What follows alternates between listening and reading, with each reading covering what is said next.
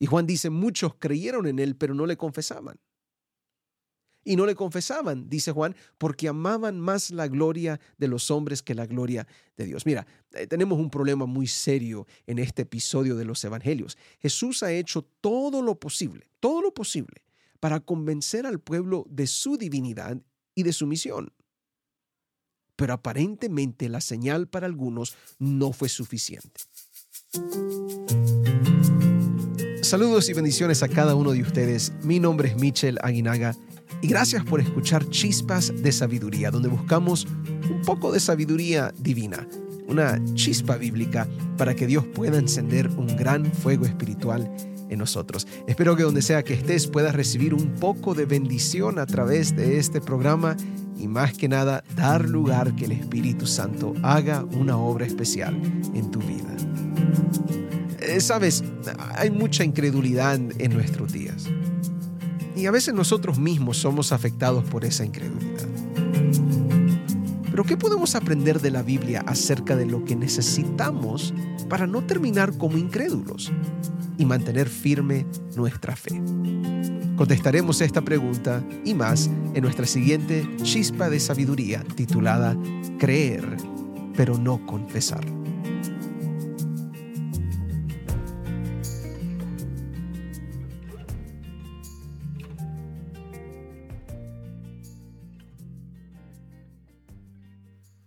Ahora es el juicio de este mundo. Ahora el príncipe de este mundo será echado afuera. Y yo, si fuere levantado de la tierra, a todos atraeré a mí mismo. Estas fueron las palabras de Jesús registradas en Juan 12, 31, el versículo 32. De acuerdo con la Biblia, una multitud se había reunido en Jerusalén para celebrar la llegada del rey de Israel. Y aparentemente era una gran multitud, una multitud que estremecía la ciudad con alabanzas que decían, Osana, bendito el que viene en el nombre del Señor. Ahora, esta multitud que le dio la bienvenida a Jesús fue motivada a congregarse de esta manera porque muchos de ellos habían escuchado lo que Jesús había hecho en Betania. No mucho antes de su llegada a Jerusalén, de esta llegada a Jerusalén, Jesús había resucitado a Lázaro. Era un milagro increíble, poderoso, y un milagro que estremeció las creencias y los sentimientos de las personas, y un milagro que preocupó a los líderes religiosos en el tiempo de Jesús también. De acuerdo con Juan capítulo 12, versículo 17, la Biblia dice, y daba testimonio la gente que estaba con él cuando llamó a Lázaro del sepulcro y le resucitó de los muertos. Por lo cual también, y esto es importante, había venido la gente, de nuevo, a Jerusalén, a recibirle porque había oído que él había hecho esta señal. Tiene mucho sentido lo que las personas estaban haciendo, porque si tú fueras a escuchar que alguien literalmente resucitó a un muerto, ¿no te llamaría la atención? ¿No estaría un poquito más curioso, no? ¿No quisieras ver a aquel que puede resucitar a los muertos? Mira, en pocas palabras, y por lo menos al principio de esta historia, las personas que se han reunido en Jerusalén están ahí por la señal. No olvides ese detalle.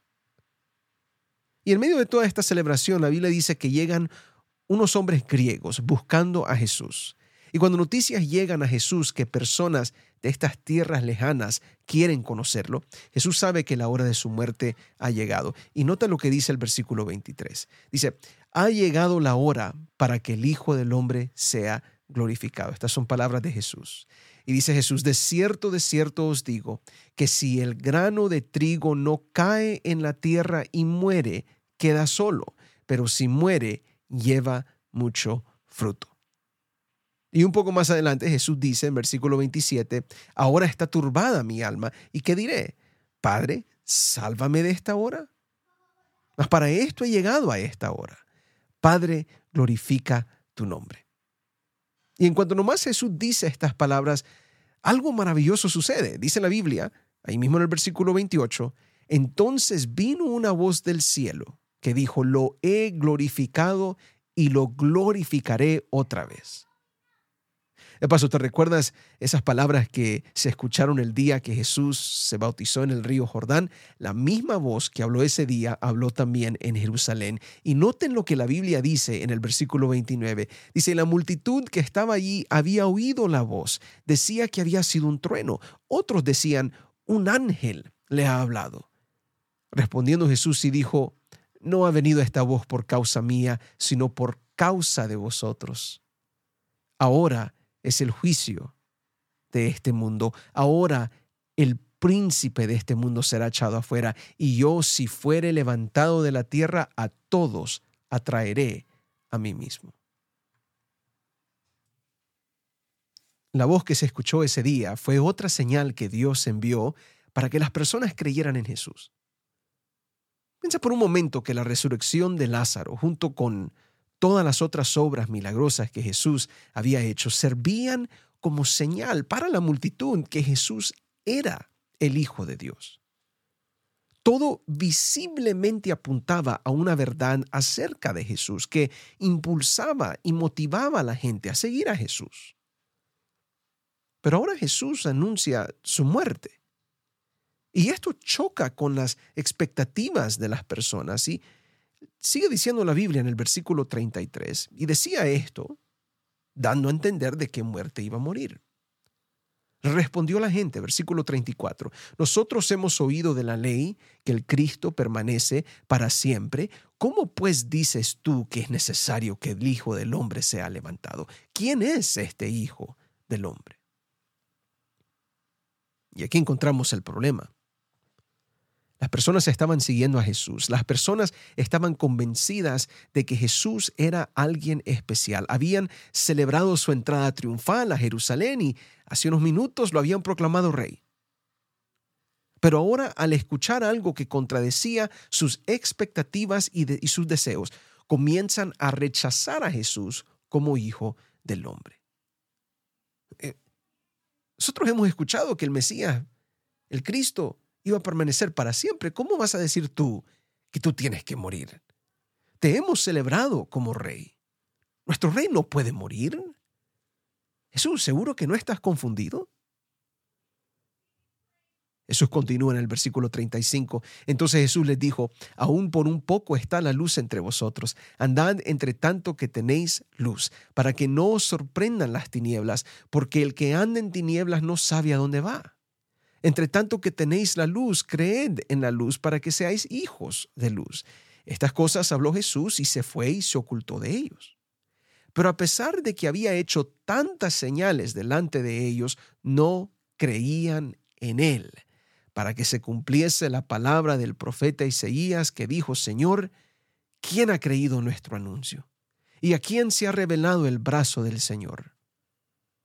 Por esto no podían creer, porque también dijo Isaías, cegó los ojos de ellos y endureció su corazón para que no vean con los ojos y entiendan con el corazón y se conviertan y yo los sane. Versículo 41, Isaías dijo esto cuando vio su gloria y habló acerca de él. Con todo eso, aún de los gobernantes, muchos creyeron en él pero a causa de los fariseos no le confesaban para no ser expulsados de la sinagoga, porque amaban más la gloria de los hombres que la gloria de Dios. Nota lo que dice Juan. A pesar de que había hecho tantas señales delante de ellos, no creían en él. Y Juan dice, muchos creyeron en él, pero no le confesaban y no le confesaban, dice Juan, porque amaban más la gloria de los hombres que la gloria de Dios. Mira, eh, tenemos un problema muy serio en este episodio de los Evangelios. Jesús ha hecho todo lo posible, todo lo posible, para convencer al pueblo de su divinidad y de su misión. Las señales indicaban claramente que Él era el Hijo de Dios. Las personas habían reconocido esto, lo habían celebrado. La voz del cielo confirmó que Él era el Mesías pero aparentemente la señal para algunos no fue suficiente. Y observen que todo esto cambia cuando nosotros tenemos una idea de cómo Dios debe de actuar y de repente Dios no actúa como nosotros queremos que Él actúe. ¿Y cuál es el resultado de todo esto? Pues comenzamos a negar a Dios mismo y ya no creemos en Él. Eso fue lo que sucedió con ese primer grupo. Pero por el otro lado, noten que tenemos aquí a ciertas personas que sí están convencidos, pero no viven su fe públicamente, ah, ya sea por medio de los fariseos y la presión que ellos estaban dando, o lo que la gente diría si expresan su fe públicamente, o sencillamente porque, aunque creen que Jesús es especial, recibir la gloria de los hombres es algo más atractivo que recibir a aquel que glorifica el nombre de Dios. Mira, este es un problema, un problema que tenemos hoy en día. Las señales indican por todas partes que el fin se acerca, que las palabras de la Biblia se están cumpliendo, que Dios tenía razón en aquello que está y fue escrito en las profecías bíblicas. Mira, tómate un momento para leer Mateo 24 y dime si no se está describiendo el mundo que estamos viviendo hoy. Claro que sí.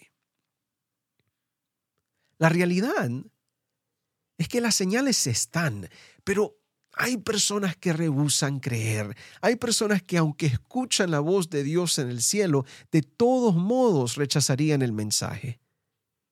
Y la Biblia nos está diciendo a nosotros, no seas de ese tipo de persona, no seas incrédulo. Cuando la señal es clara, avanza en fe, no te detengas. Cuando Dios te ha demostrado la señal, créele a Dios y a todo lo que Él te está revelando. Pero por el otro lado, y tal vez más problemático todavía, son aquellas personas que saben la verdad, pero no quieren ser expulsados de la sinagoga o quieren retener un buen estatus con aquellos que los rodean. Estas son personas que creen que Jesús es verdad, ¿verdad? Ah, celebran que Jesús es el camino. Eh, proclaman de repente que Jesús puede proveer vida, pero no quieren confesarlo completamente y públicamente. Y de esas personas hay muchas en este mundo que esconden su fe o que limitan las expresiones de su fe para que otros no hablen de ellos. La pregunta con todo esto es si Jesús es real o no. Porque si lo es, lo mejor que podemos hacer es seguir a Jesús. Sí, el mundo lo va a rechazar. Sí, habrá momentos donde las personas se reirán de nosotros, se burlarán de nuestra fe o nos verán con despojo y ridículo. Pero, pero, ¿y qué? ¿Cómo puede lo que la gente dice o hacer cambiar la realidad de Jesús? ¿Qué, qué efecto tiene lo que otros dicen sobre tu fe? Si tú sabes que Jesús ha venido a tu vida y lo has aceptado como tu Salvador, vive tu fe abierta y públicamente, que en fin, en fin, Jesús es Dios y es Salvador y es el Señor de nuestras vidas. Ustedes notarán que Juan, al buscar una explicación de lo que estaba pasando, cita al profeta Isaías. Y el profeta Isaías explica por qué la gente rechaza a Jesús cuando dice, cegó los ojos de ellos, dice Isaías, y endureció su corazón para que no vean con los ojos y entiendan con el corazón y se conviertan y yo los sane. Observa, este asunto de fe en Jesús no es un asunto de señales y de prodigios, tampoco es un asunto de argumentos lógicos y de una voz del cielo que confirma verdades. Todas estas cosas ayudan, por supuesto, son factores en el desarrollo de nuestra fe, pero realmente a lo profundo de estas cosas está el corazón.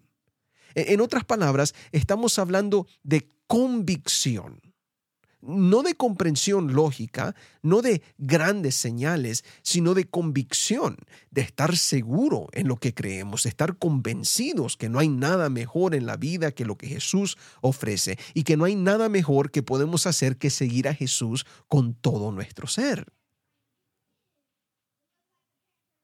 Te pregunto, ¿crees en Jesús? Bueno, yo espero que sí.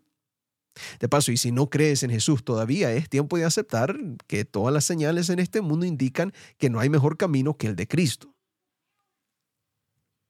Pero si crees en Jesús, lo que crees tiene que ser convicción también. Porque hay muchos que creen pero no viven su fe. Solamente aquel que cree de corazón, solamente aquel que por convicción cree es aquel que sigue a Jesús completamente. Y sí, yo entiendo, vendrán momentos difíciles, cosas que van a presionar y luchar en contra de nuestra fe. Pero no solo hay que creer, hay que confesar a Jesús también. Termino con las palabras de Juan, capítulo 1, versículo 9. Aquella luz verdadera que alumbra a todo hombre venía a este mundo en el mundo estaba. Y el mundo por él fue hecho, pero el mundo no le conoció. A lo suyo vino, y los suyos no le recibieron. Mas a todos los que le recibieron, a los que creen en su nombre, les dio potestad de ser hechos hijos de Dios. Te pregunto una vez más. ¿Crees en el nombre de Jesús? Si es así, síguelo confiésalo y serás hecho hijo de Dios. Dios te bendiga. Nos vemos hasta la próxima.